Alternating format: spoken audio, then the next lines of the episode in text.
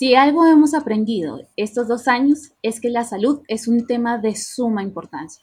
Por eso, en este primer episodio de Terraformando se nos une la doctora María Mercedes Roca para explicarnos cómo la salud ambiental, humana y animal están relacionadas y qué influencia tienen en nuestras producciones agropecuarias. Esto es Agronauta, el podcast donde exploramos el universo de la producción agroalimentaria descubriremos herramientas para resolver los grandes retos que nos depara el futuro. Agronegocios eficientes, agrotecnología con imaginación, autoproducción en comunidades interconectadas, un mundo que busca la soberanía alimentaria. Acompáñenos en este viaje a las inmensidades de la innovación agrícola. Bienvenidos al agroverso. Bienvenidos al agroverso.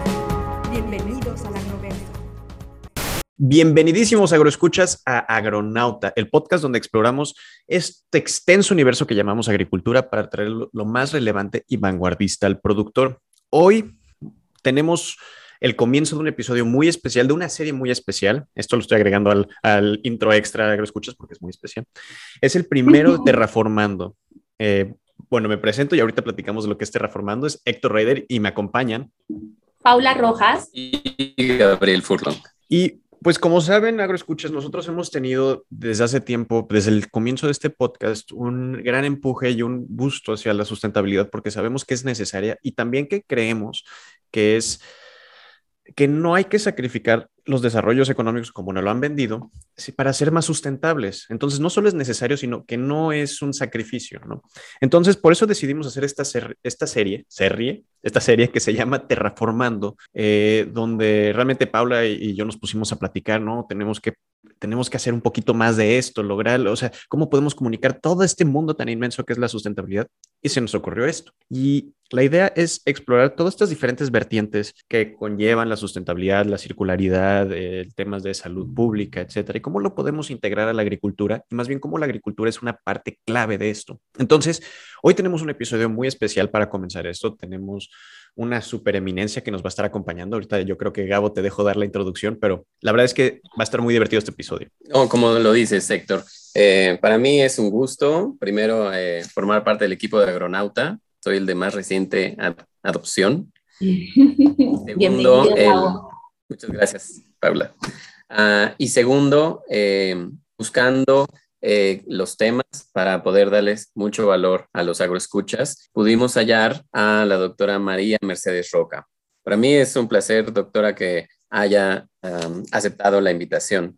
Gracias, Gabo. Ah, me permite presentarle entonces, eh, dado que usted es una persona pública y dado el tema de globalización, creo que viene muy bien a, este tema, dado que usted de verdad por el currículum y por lo que nos ha platicado, es una ciudadana del mundo, eh, empezando por eh, haber completado una ah, licenciatura en microbiología con un doctorado en fitopatología, con especialización en virología en Inglaterra, eh, aunque es originaria de Colombia. Después de haber trabajado 17 años en la Universidad de Morano como biotecnóloga, ahora radica en Guadalajara.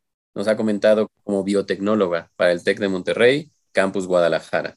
Y bueno, el tema de health, eh, que contempla la salud humana, animal y del ecosistema, pues es algo de lo que nos va a platicar. En este momento le cedo la palabra, doctora. Muchas gracias, Gabo. Pues es un placer para mí estar con ustedes y si me permiten una pequeñísima eh, corrección a, mi, a mis antecedentes de dónde soy, soy también boliviana. Mi papá es boliviano y mucho de mi familia vive en Bolivia, entonces soy colombiana, boliviana, viví 17 años en la Universidad Zamorano de Honduras, eh, viví, hice todo mi colegio y la universidad en Inglaterra, entonces pues, me casé con un con un inglés, entonces soy un poquito ciudadana del mundo y ahora vivo entre eh, México, Bolivia, eh, Inglaterra y casas de amigos en diferentes lugares. Así que eh, muchas gracias por la, por la presentación, Gabo. Sí, no, no la verdad es que, que, que, qué padre haber vivido en tantos distintos lugares, qué súper trayectoria, la verdad. Y, qué mejor persona para hablar de este tema de, One Health, de una salud, que una persona completamente especializada en virología, en fitopatología, porque a final de cuentas, cuando hablamos de una sola salud, estamos hablando de, salud pública, pero conlleva mucho más, ¿no? Eh, o sea, ¿me, podría explicar a qué nos referimos cuando hablamos de One Health o de una salud? Porque creo que suena muy abstracto, ¿no? Eh, en realidad, bueno, One Health o una sola salud es un concepto que ya tiene bastantes décadas. Eh, lo acuña el término un veterinario de la Universidad de California, Davis, que escribe un, un libro sobre la relación tan obvia entre la salud veterinaria y la salud humana y luego eh, hasta, hasta hace un, un, departamento que tiene mucha relación entre la eh, salud veterinaria y la salud humana, sobre todo porque hay una, un reconocimiento desde siempre de que hay enfermedades que salen de los animales y pasan a los humanos, las enfermedades eh, zoonóticas. Entonces, la plaga bubónica, que la tenemos desde pues, siglos y siglos atrás, desde el medioevo y más atrás, eh, sabemos que las transmiten las ratas. Entonces, eh, las enfermedades zoonóticas y ahora en la modernidad, en el siglo XXI, pues tuvimos el COVID, eh, sabemos que el COVID eh, tiene hospederos eh, en animales salvajes, en animales silvestres, entonces hay todo una, un resurgimiento de, que empieza también con la Organización Mundial de la Salud, que empieza a hablar de, de One Health hace como 20 años y las Naciones Unidas empiezan a organizar y, muchos gobiernos de algunos países, pero como que nadie le, tira pelota, como decimos en mi país. No, no es algo que está en el colectivo de la gente, pero ahora cada vez más. Y yo me he tomado un poquito la misión de eh, cuando me invitan a dar alguna conferencia o algo y hablo de mis temas, lo enmarco en varios principios. Uno es la sostenibilidad, eh, la salud del planeta y, en el planeta ah, hay animales, humanos, bueno, en realidad nosotros somos una especie más animal, ¿no? Y está la, salud de las plantas y del ecosistema. Entonces, hoy como pensamos en temas en términos planetarios, la guerra en Ucrania y Rusia nos afecta a nosotros, si cortamos el Amazonas, afecta a todo el mundo, el, cambio climático, también tenemos que reconocer que la salud humana, animal y de plantas dentro del ecosistema planetario está muy interrelacionada. Entonces, se trata de eso, doctor. Sí, y de hecho, qué, interesante que, lo mencione, porque recientemente, bueno, recientemente en las últimas, creo que décadas, es cuando se agregó un tercer pilar, ¿no? Al tema de una sola salud, que es el tema ambiental. Y me parece súper interesante que haya mencionado a, la plaga negra, porque pues, sí es, es, un gran ejemplo, que es, eh, si no me equivoco, es Yersinia pestis, ¿no? El, Yersinia pestis, qué bueno. Y, sí, ahí soy un pequeño fan de, la historia antigua y del, Imperio Romano, entonces pero cuando pegó lo que la gente no entendía, eh, bueno, aparte que eran las pulgas, es que también estaba afectando, o bueno, lo que no sabemos cuando nos imaginamos la plaga negra es que también estaba afectando a todo, a todos los, eh, el sistema agropecuario, ¿no? Porque afectaba a los venados, afectaba a las cabras, afectaba a las vacas, afectaba básicamente a casi todos los mamíferos. Y con una sola enfermedad, con este que se transmitió por un cambio climático, si no me equivoco, que se volvió un poco más frío todo, este, llegó esta enfermedad que estaba aislada en un solo lugar se subió a un barco con las ratas y se pasó a todos los sistemas, ¿no? Así y, es. Y, la, y entonces ahí es donde vemos esta interconexión entre el sistema natural, la salud animal y la salud humana. Si me permites, otro ejemplo clarísimo que no sé si la, la gente lo asocia. Eh, la papa sabemos que viene de los Andes, en nuestra región, y cuando llegaron los españoles se llevaron a Europa. Fue furor en los tal vez dos siglos después de la conquista de América, en el siglo XVIII, eh, perdón, el siglo XV fue la conquista de América. Tres siglos después, Irlanda, eh, bueno, el, norte de Europa se alimentaba eh, la gente pobre, sobre todo de papa. Llega una plaga de la papa que se llama el tizón tardío, uh infestas, acaba en un año con la producción de papa y hay una hambruna gigante que eh, tiene la consecuencia de una migración eh, de más de un millón de irlandeses a Inglaterra, a Liverpool y de ahí a Estados Unidos, y la hambruna de, de, un millón de irlandeses. Entonces, la historia de Irlanda y la historia de Europa tiene mucho que ver con una de estos, uno de estos patógenos. Y hasta ese momento no sabíamos que era un patógeno, porque Louis Pasteur no había dado su teoría de gérmenes, que fue lo que dio la, digamos, el comienzo, la microbiología. Y la microbiología es el estudio de microorganismos, de patógenos en realidad, la microbiología original. Yo me formé como patóloga. Yo estudio o estudié cuando me formé los patógenos, los microbios, las bacterias, los hongos, los virus que causan enfermedad. Y hace unos 15 años tenemos un cambio de paradigma donde, wow, los microorganismos solamente son patógenos tal vez el 5% son patógenos y el 95% son buenos. Y nosotros los matamos con antibióticos, con antibacteriales. Hay que estar limpio, hay que lavarse las manos, la higiene, la higiene, la higiene. Y entonces tenemos niños que tienen un montón de problemas de asma, de alergias, porque sus mamás son extremadamente higiénicas y no, no, no permiten que su sistema inmunológico esté eh, retado por los microorganismos en el ambiente, incluyendo patógenos. Entonces, estamos cambiando muchos paradigmas y el enfoque de One Health es un cambio de paradigma que estamos proponiendo muchos. Una idea que trabajemos todos juntos, no en silos, no en compartimentos,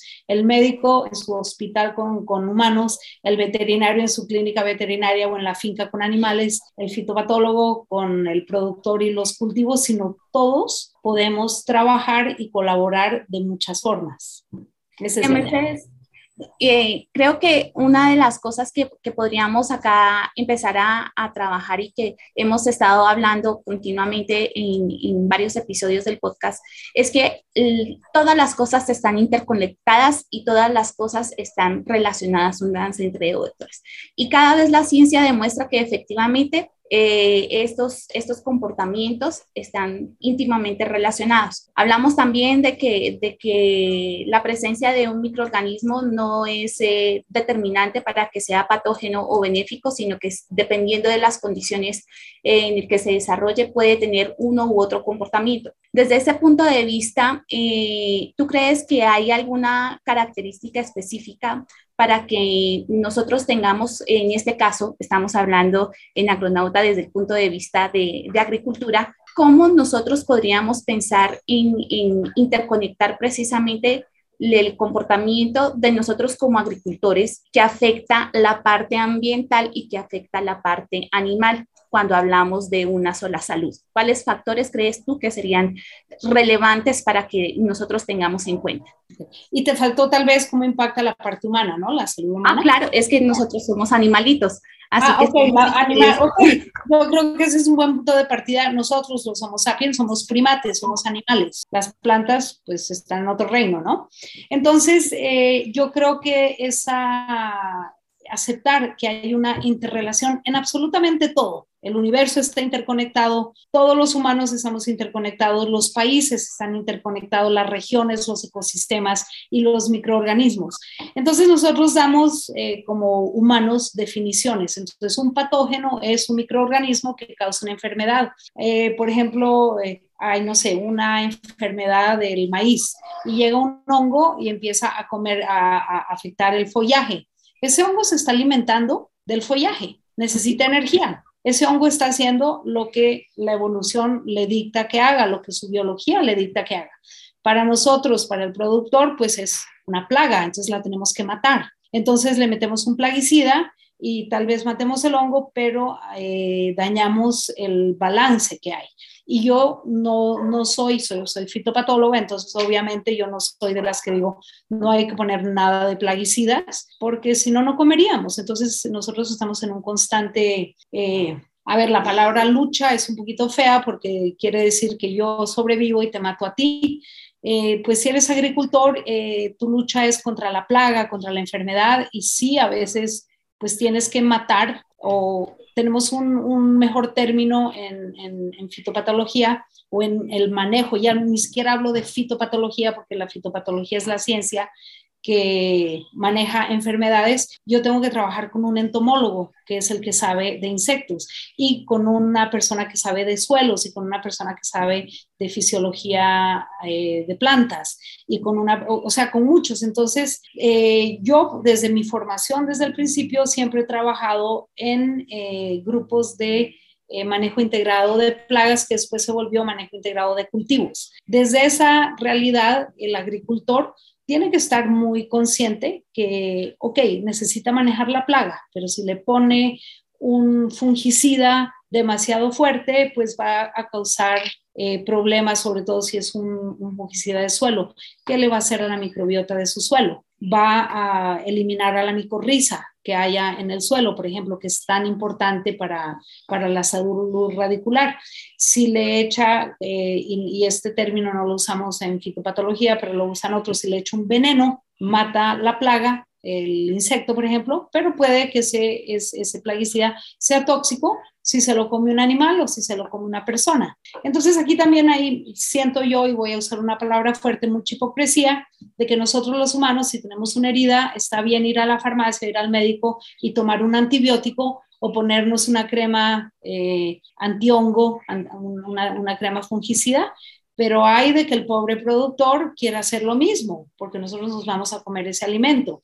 Entonces, yo estoy muy tranquila de tomar el antibiótico, aunque estoy causando resistencia a bacterias patógenas y estoy alterando mi microbiota, pero el productor le quitamos el derecho de usar plaguicidas. Entonces, todo eso está relacionado o, o yendo un paso más allá, un productor, por ejemplo, de hortalizas o de frutas frescas, de fresas, de espinaca, tiene que tener muy, muy en cuenta el tema de inocuidad. El tema de inocuidad es que el producto que yo coseche y que yo venda esté libre de patógenos, esté libre de salmonella, de shigella, de E. coli.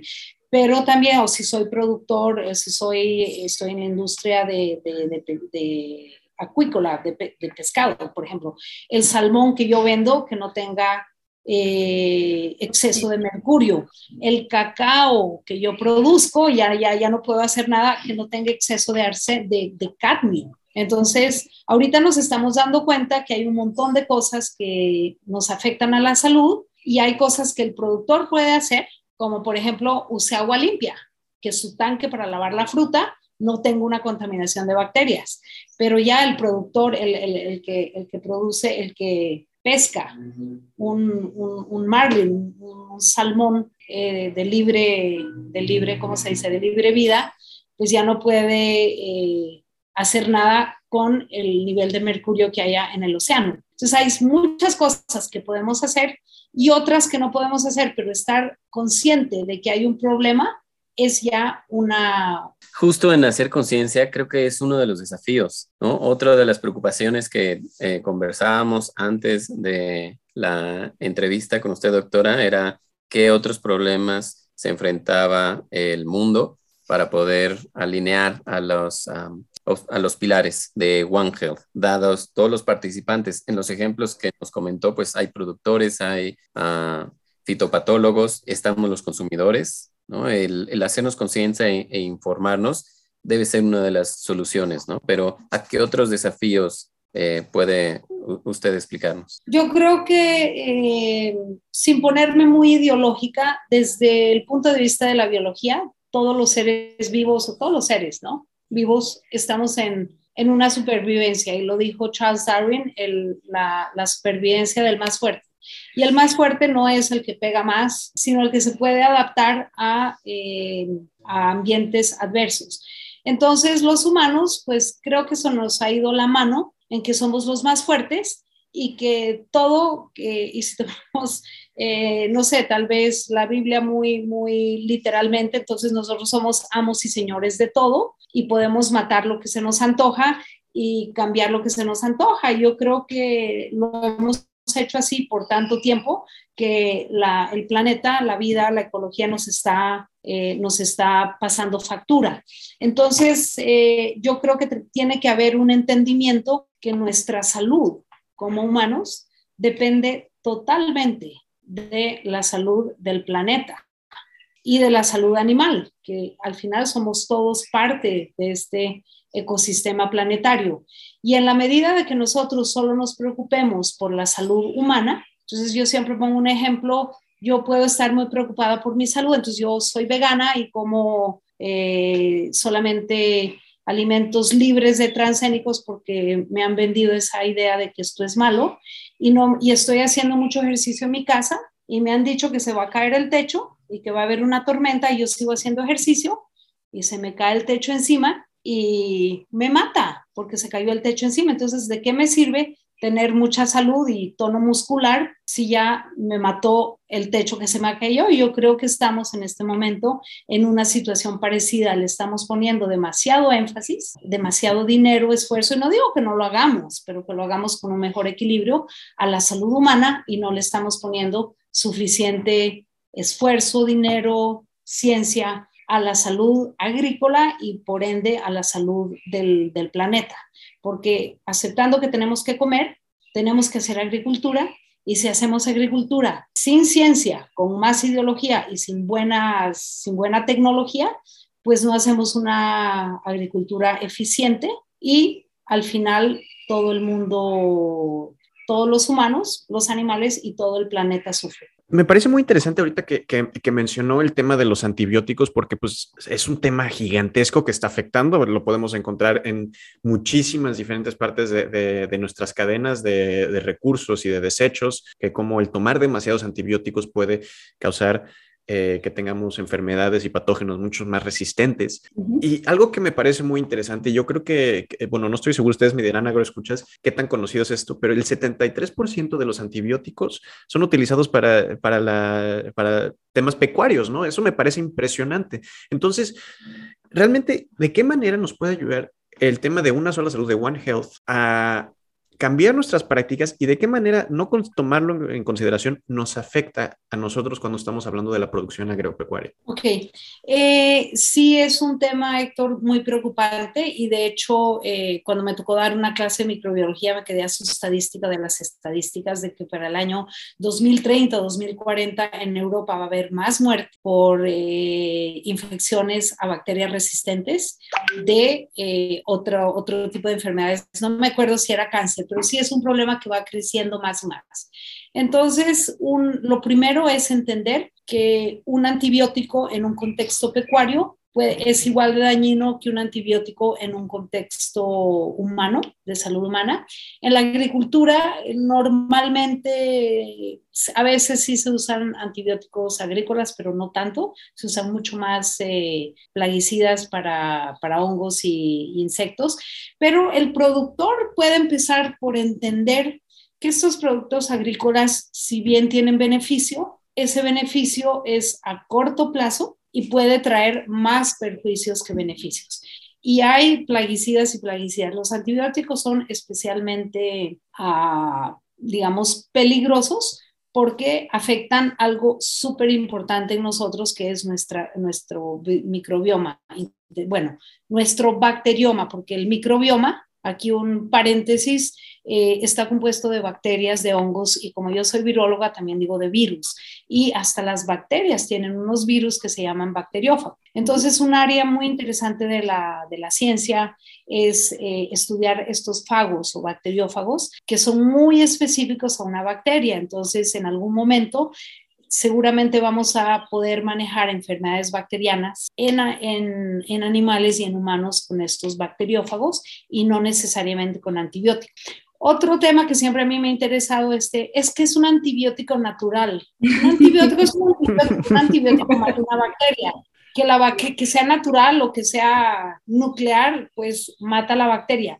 Y esta idea de que las eh, eh, mata bacterias y hongos. Yo me preocupo cuando oigo a la gente dice, sí, este tiene, tiene está la cúrcuma, no sé qué, sí, tiene efectos eh, antibióticos y es bueno para la salud. Si cambiamos el paradigma de que el microbioma es importantísimo manejarlo o, preservarlo, cuidarlo, eh, entonces nos vamos a dar cuenta de que cualquier cosa que mate un microorganismo puede tener beneficios a muy corto plazo y muchas veces se justifica, hay que tomarlo, pero que tampoco seamos otra vez esa hipocresía que si nos cortamos, tenemos una herida supurante, nos tomamos un antibiótico, pero que el productor nunca puede usar un plaguicida porque nos daña la salud.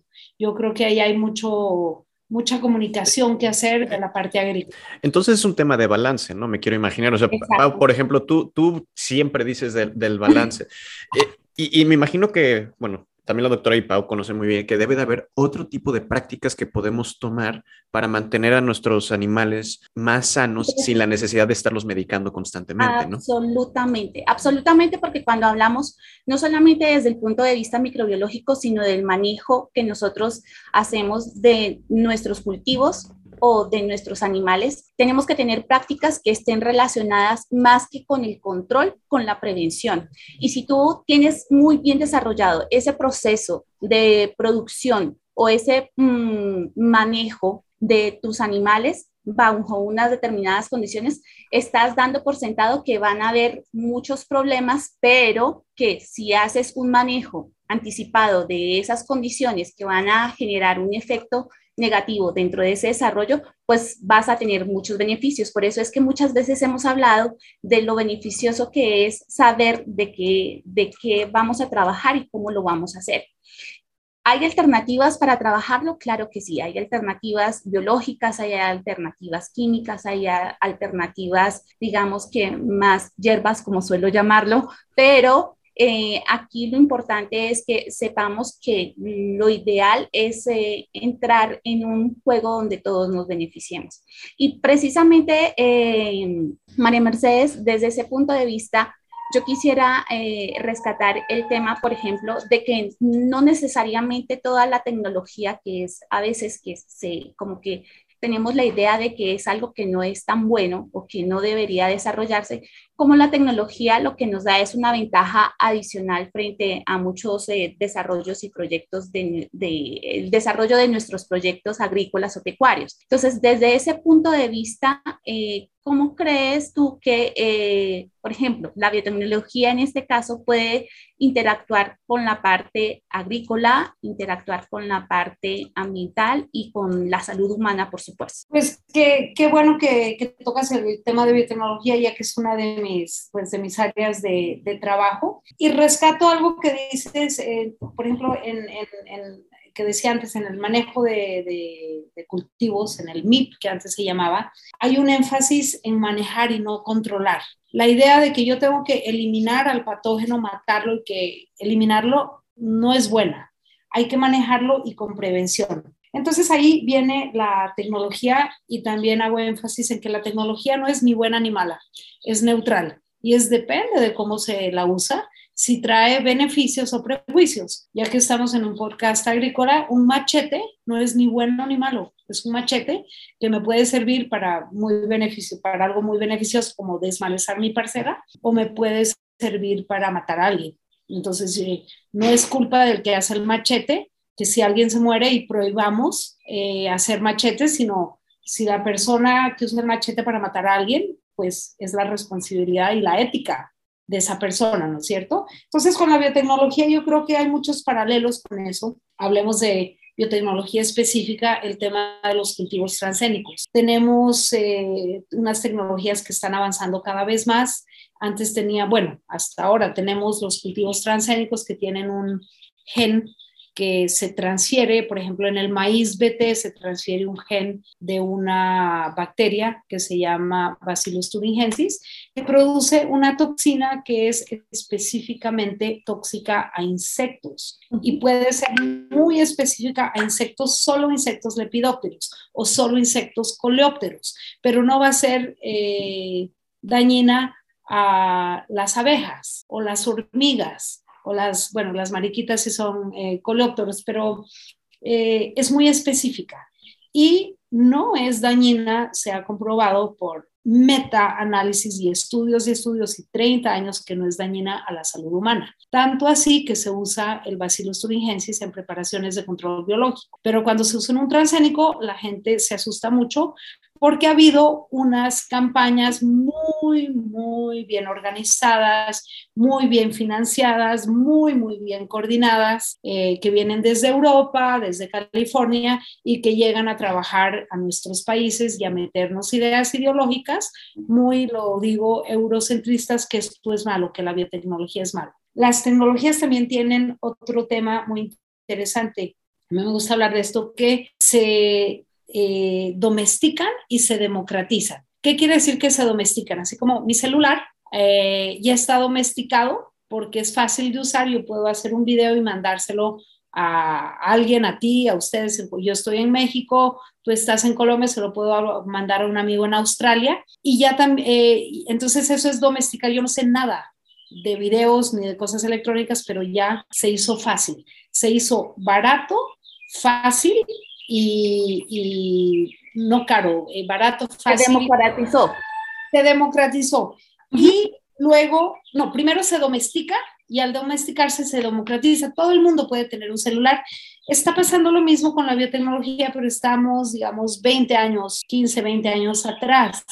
Entonces, con la, con la biotecnología, ahorita hemos podido hacer, bueno, se ha podido hacer transgénicos y han sido las transnacionales y las grandes universidades del mundo las que pueden hacer, pero ahora se viene otra, otra ola en la biorevolución que se llama edición génica, con una tecnología que se llama CRISPR, por su acrónimo en inglés, que de hecho eh, son microbiólogos los que estudian las bacterias eh, que se dieron cuenta de esta tecnología y ahora podemos editar, así como tú editas el texto en tu, en tu Word, en la computadora, tú puedes editar el texto del ADN de cualquier organismo vivo. Puedes editarlo en un microorganismo, una bacteria, un, virus, lo puedes hacer en un animal, lo puedes hacer en una planta y lo puedes hacer en un humano. Y así como podemos editar el, el embrión de una planta sin mucho problema para la mayoría de la gente, editar un embrión humano ya crea eh, temas éticos importantes. Entonces, cada vez con la tecnología nos estamos interrelacionando y ni hablar de la tecnología digital. Infotech y biotech van de la mano. Eh, no sé si eso, espero que conteste tu pregunta. Sí, claro, claro que sí, gracias. y bueno, y ya es que sí es muchísimo, ¿no? Porque estamos hablando ya temas de cómo vamos, eh, cómo ya estamos editando desde hace tiempo con los transgénicos y vamos a editar de manera más sencilla y de una manera yo creo que pues más democrática este, nuestros cultivos, nuestras plantas, tal vez hasta potencialmente nuestros este, animales, que de hecho, no sé si bien esto, escuchas, ya lo llevamos haciendo desde hace tiempo, tanto así que por ahí hicieron unos intentos y esto es una cosa que sí sucedió y está rarísima y todo, pero agroescuchas, hubo un tiempo donde trataron de mezclar ADN de cabra con araña para producir tela de araña de una manera sencilla. Entonces, hay cosas que ya podemos hacer loquísimas y ya las estamos eh, logrando cada vez más. Yo creo que lo que estoy entendiendo entonces, doctora, es que One Health es la idea de ver cómo todas estas tecnologías, cómo todos estos eh, métodos de ver la salud están interconectados. Entonces, ¿cómo podemos llevar una solución de una industria y fácilmente traspasarla a otra y darnos cuenta que a lo mejor el problema de esta industria está causado por otra industria? Un ejemplo que se me viene a la mente es, hay veces que no pensamos que talar árboles va a causar una plaga, ¿no? O una enfermedad o una epidemia. Y sin embargo, estamos notando eso. Y ahí es donde vienen un mal cuidado ambiental puede atacar nuestras cosechas, más allá de, o sea, aparte del cambio climático, pero también nuestra salud. Entonces, a lo que yo quiero llegar con todo esto es, yo soy un productor en México, en Colombia, en, en Holanda, en España, en donde sea, en, Argentina, en Honduras. ¿Qué puedo, Bolivia, qué puedo hacer yo para tratar de influenciar de manera positiva con mi parcela, con mi producción pequeña, con mi producción grande, para tratar de influenciar de una manera positiva la salud única de la que estamos hablando ahorita? qué, granito de arena puedo yo poner yo?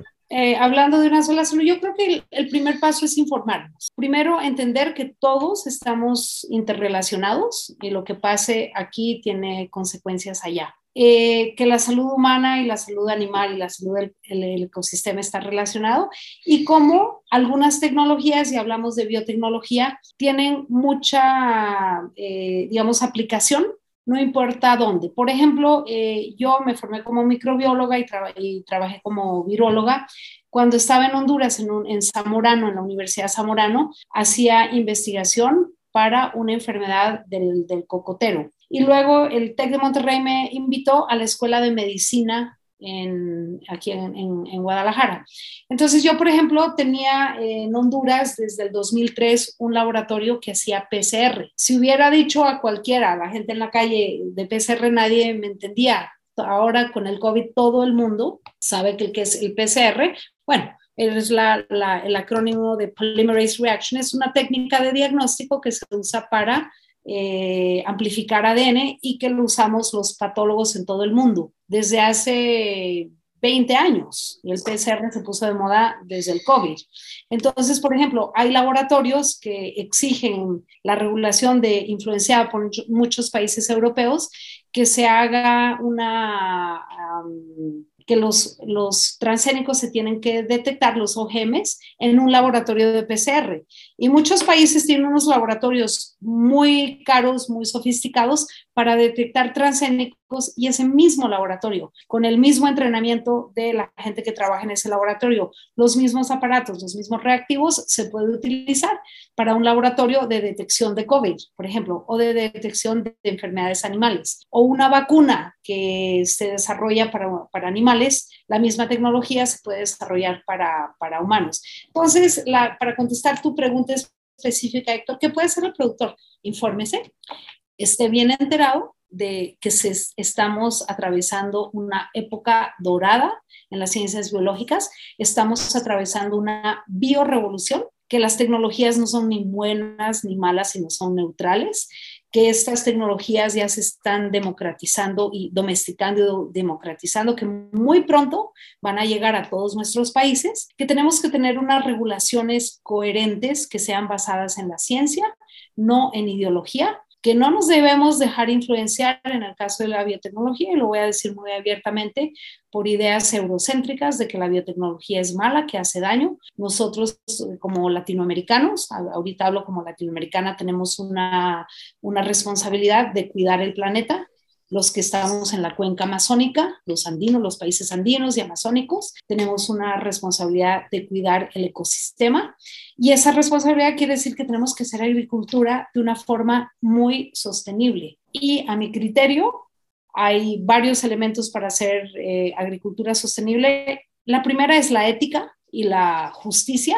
Hagamos las cosas bien, que no le dañan al vecino y que no solo me importen a mí y me beneficien a mí, sino a todos. Y segundo, echémosle mano de la mejor tecnología. Y esa mejor tecnología puede ser un cultivo editado, un animal editado, una araña que, perdón, una cabra que produce tela de araña o que produce seda, que ya se da, un salmón de otro salmón, una fresa que, que no, no, se muere con la helada y entender que esa tecnología eh, va a estar muy pronto cuando digo muy pronto, 10 o 15 años, siendo producida en, los laboratorios de nuestras universidades por nuestros jóvenes en la Universidad Nacional de Colombia, en la Universidad Zamorano en Honduras, en la Universidad Gabriel René Moreno en Bolivia, etcétera, etcétera. Ya no son las grandes transnacionales las que están haciendo estas tecnologías, sino que muy pronto y de la mano con la Infotech, toda la tecnología digital de inteligencia artificial, de drones, de robots, van a estar eh, avanzando y permitiéndonos hacer una agricultura sostenible. Entonces, mi mensaje importante para el productor, señor, señorita, joven productor, infórmese, infórmese bien y no se deje engañar por los blogueros, los tiktokeros y la gente que busca eh, más, eh, no sé, eh, tener protagonismo haciendo campañas anti esto, anti el otro, vacúnese, las vacunas son buenas y no le tenga miedo ni a los cultivos transgénicos, ni a los cultivos editados, ni a la biotecnología en general, si es que se hace con ética y con justicia. Y creo que sería ese mi mensaje final al productor. Muchísimas gracias, doctora. La verdad, qué bonito mensaje. Y ojo, escuchas, no dijo podcast, ¿eh? dijo blogs, dijo nosotros. Sí, porque no estamos. Ah, no, no, otras no que se pueden hablar de cosas que muchas veces, a veces hay unos buenos, pero la mayoría de las veces no entienden. Este podcast me invitaron a hablar en esto y obviamente me sentí muy feliz y muy privilegiada porque es un podcast serio de gente que sabe y entiende y gente que quiere contribuir. Yo creo que tenemos que sumar, no restar. Ay, gracias. gracias. de verdad, muchísimas gracias. Y sobre todo, creo que un mensaje súper importante para, para, todos nosotros que queda tal vez en el aire y que quiero aterrizar un poco a escuchas es el hecho de que todos, no importa en dónde estemos y qué labor eh, ejerzamos, todos tenemos una responsabilidad como habitantes del planeta. Y es que no necesariamente es, son las grandes industrias o los grandes productores o los pequeños productores quienes tenemos la responsabilidad de cuidar el ambiente y nuestros suelos y nuestras plantas, sino que además nosotros como consumidores también tenemos la potestad de dar un voto cuando consumimos un, producto y si estamos informados y estamos diciendo que lo que consumimos es, está de acuerdo a nuestros principios y nuestros valores, está bien. Así que súper, súper agradecida con, con, la conclusión, María Mercedes. Yo creo que mucho de esto de One Health o una sola, o una sola eh, salud, creo que tiene un, varios factores que son súper importantes. Uno que es la comunicación, que es precisamente comentarle a la gente la importancia que tiene el hecho de estar informados y de saber que todos estamos interconectados. Dos, la colaboración que existe dentro de los profesionales que estamos en cada uno de estos ambientes. Tres, el hecho de coordinarnos para tratar de, eh, mm, digamos que, elaborar un proceso en donde todos aportemos nuestros conocimientos y hagamos que el otro ecosistema, por decirlo de alguna manera, se beneficie y por fin poder desarrollar una, una idea más general donde todos nos beneficiemos y que definitivamente saquemos adelante nuestro, nuestro hogar. Así que por eso el tema de One Health o una sola salud creo que es uno de los factores más importantes en este momento y que todos deberíamos estar hablando de ellos. Así que, María Mercedes, de verdad, muchísimas, muchísimas gracias. Gracias a ustedes. Y para otra ocasión, en otro momento, otro pilar de integración es el tema de la bioeconomía circular, que, lo tenemos en el tintero. Ahí, ahí está todo puestísimo. Ahí estamos. Sí, sí, sí. Tenemos mucho terraformando de, de, frente. Este, Gabo, no sé si tú quieres mencionar algo sobre, sobre este tema. Y a, mí me queda eh, mucho más claro que el involucramiento en informarse cuál es el papel que tenemos cada uno es muy importante. Ya lo mencionó la doctora, el veterinario en su clínica, el fitopatólogo en sus cultivos, los médicos en sus consultorios y todos que estemos bien conscientes de la afectación o el beneficio que podamos aportar al ecosistema animal, vegetal y el, ¿no? O sea, no ser egoístas, sino estar conscientes de que todos somos parte de este mundo y tenemos que cuidarlo para no agotarlo antes de tiempo. Claro, sí, ¿no? Y bueno, este, yo creo que con eso nos vamos acercando al final de este primer episodio de Terraformando. Es que, muchísimas gracias, doctora. Yo creo que antes de que nos comparta sus redes, me gustaría mencionar que esta es una gran forma de poner en perspectiva la interconexión de, todo, este, para, y cómo cambios en el ambiente humano, en el ambiente animal, en el ambiente bajo el concepto de ambiente, nos pueden afectar de maneras íntimas. Un gran ejemplo que se dio al principio fue el de la plaga negra, el COVID es otro, muchas de las enfermedades de las plantas también, ¿no? Y, nuestro uso desmedido de pesticidas, etcétera. Todo está muy, muy conectado, puede tener efectos no solo a la salud, sino al, al, bolsillo, a nuestra forma de vivir, a la calidad de vida que tenemos. Y en Terraformando queremos empezar a explicar y desmarañar todas este tipo de conexiones y realmente cómo las podemos empezar a aplicar de una manera que no sea, que no lo veamos como un sacrificio, sino como una oportunidad. Entonces, Doctora, nuevamente muchísimas gracias. ¿Dónde la pueden encontrar nuestros agroescuchas si les interesaría saber más sobre la infinidad de temas que saben? bueno, tengo, no soy muy fanática de, las redes sociales y de estar en Instagram. Tengo una página de Facebook que confieso que no lo uso mucho, LinkedIn, y Twitter a veces, cuando leo algo interesante, tiendo a compartirlo en Twitter o en LinkedIn. María Merced Roca, también creo que hay bastantes, eh, bueno, no sé si bastantes, algunas eh, conferencias que me han invitado a dar que están en, en, YouTube, en las redes sociales. Entonces, si ponen María Mercedes Roca Transgénicos, María Mercedes Roca Synthetic Biology o María Mercedes Roca Biotecnología, tal vez eh, los interesados pueden escuchar un par de cosas más de las que me interesan. Y sobre todo, y esto, si me permiten despedirme con esto, mi compromiso enorme con los jóvenes. Yo creo que la nueva generación, bueno, he sido profesor universitaria toda mi vida, entonces siempre he trabajado con jóvenes. Yo creo que la gente de mi generación ya esas ideologías no las vamos a cambiar. Entonces mi, mi entusiasmo, mi alegría y mi, mi, esperanza de que sí nos vamos a salvar en el planeta Tierra y vamos a tener un planeta para mis nietos, mis bisnietos, que serán los nietos de los jóvenes, si es que eh, empezamos a trabajar en nosotros mismos y pensar que estamos interrelacionados y que lo que le pasa al hermano de lado o al, a la persona de otro país me pasa a mí. Y eso creo que es algo importante que he aprendido en el último tiempo, la interconectividad. Por eso me gusta el tema de One Health. Perfecto, doctora. Pues muchísimas gracias por, por compartirnos. Así que para nosotros es un gustazo, de verdad, que hayas estado acá con nosotros. Eh, bueno, eh, agroescuchas, la idea es que recuerden que estamos en nuestras redes sociales, en Instagram aparecemos como Agronauta MX y, pro, y así que vamos a estar también, bueno, se ha publicado algunas cosas en Facebook, estamos en Twitter y estamos ahora eh, trabajando fuertemente para poder compartir con todos ustedes muchísima información en la aplicación de Aprendo, así que esperen novedades. Y la otra cosa es, ya que están escuchándonos y que queremos eh, llegar a más gente y compartir más de este contenido, eh, les, les pedimos que si les ha parecido, si les aportamos valor, que nos regalen cinco estrellas para que podamos llegar a más gente o compartan esta información. Y bueno, yo creo que con eso terminamos por hoy. También este, los invitamos a que nos escriban sus preguntas, comentarios, cualquier duda. Sabemos que estos temas de, ciencias sociales, de temas globales, se pueden poner medio, a veces medio complejos, agroescuchas. Entonces, escríbanos, invítenos, este, invítenos a, sus carnes asadas. No, no es cierto. Escríbanos y este. Pues café sin azúcar. También. Este, sus preguntas y sus comentarios. Y bueno, yo creo que con esto terminamos este primer episodio de Terraformando. Hasta la próxima. Bye. Adiós todos. Gracias. Gracias a todos.